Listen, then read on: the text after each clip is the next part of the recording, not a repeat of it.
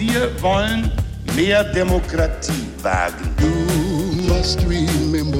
Scheitert der Euro, scheitert Europa. Der Stichtag. Die Chronik der ARD. 22. Oktober 1962. Heute vor 60 Jahren kündigte US-Präsident John F. Kennedy eine Blockade Kubas an als Maßnahme gegen den Aufbau sowjetischer Raketenstützpunkte. Michael Kück. Die Welt hält den Atem an. Nie war die Gefahr eines Atomkriegs zwischen den beiden Supermächten USA und UdSSR so greifbar nah. Die Vorbereitungen für einen bewaffneten Konflikt laufen, berichtet ARD-Korrespondent Lothar Löwe aus Washington. Die Alarmbereitschaft aller Raketen- und Bombereinheiten der strategischen Luftwaffenkommandos in der ganzen Welt wurde erhöht. Den USA ist Kuba nach der sozialistischen Revolution ein Dorn im Auge.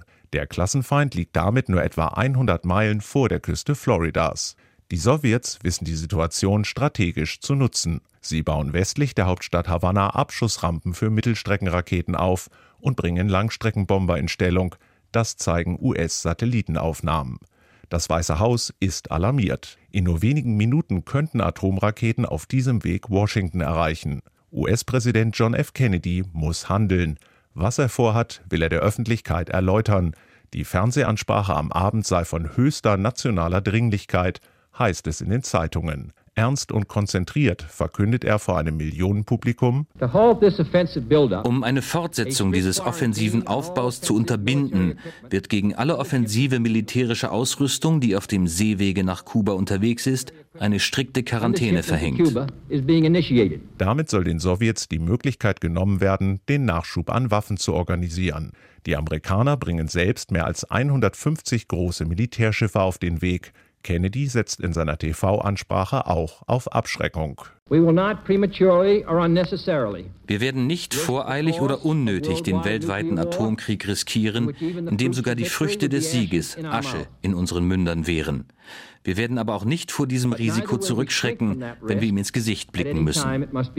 Doch Moskau denkt zunächst gar nicht daran, einzulenken. Stattdessen seien es die USA, die damit den Weltfrieden gefährdeten, teilt der erste Sekretär der KPDSU, Nikita Khrushchev, den USA schriftlich mit. Und weiter: Die sowjetischen Schiffe werden ihren Kurs halten oder untergehen. Vor allem in den USA geraten viele Menschen in eine regelrechte Weltuntergangspanik. Lebensmittelläden werden kurzerhand leer gekauft. Sorge bereitet die Lage natürlich auch den Deutschen.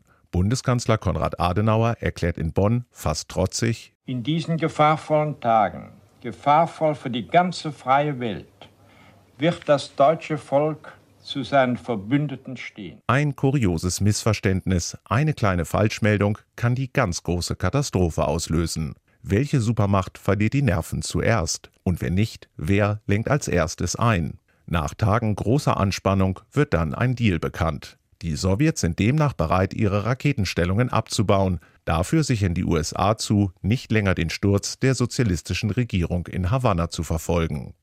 Der unmittelbare Kuba-Konflikt zwischen den beiden Supermächten ist nach knapp zwei Wochen gelöst. Noch wenige Tage zuvor hatte der amerikanische Präsident Kennedy die Kuba-Krise öffentlich gemacht und den Konflikt weiter angeheizt. In einer vielbeachteten Fernsehansprache kündigte er eine Blockade Kubas für militärische Ausrüstung auf dem Seeweg an und hatte dabei auch den Einsatz von Atomwaffen ausdrücklich nicht ausgeschlossen. Das war am Abend des 22. Oktober 1962, heute vor 60 Jahren. Der Stichtag. Die Chronik von ARD und Deutschlandfunk Kultur. Produziert von Radio Bremen.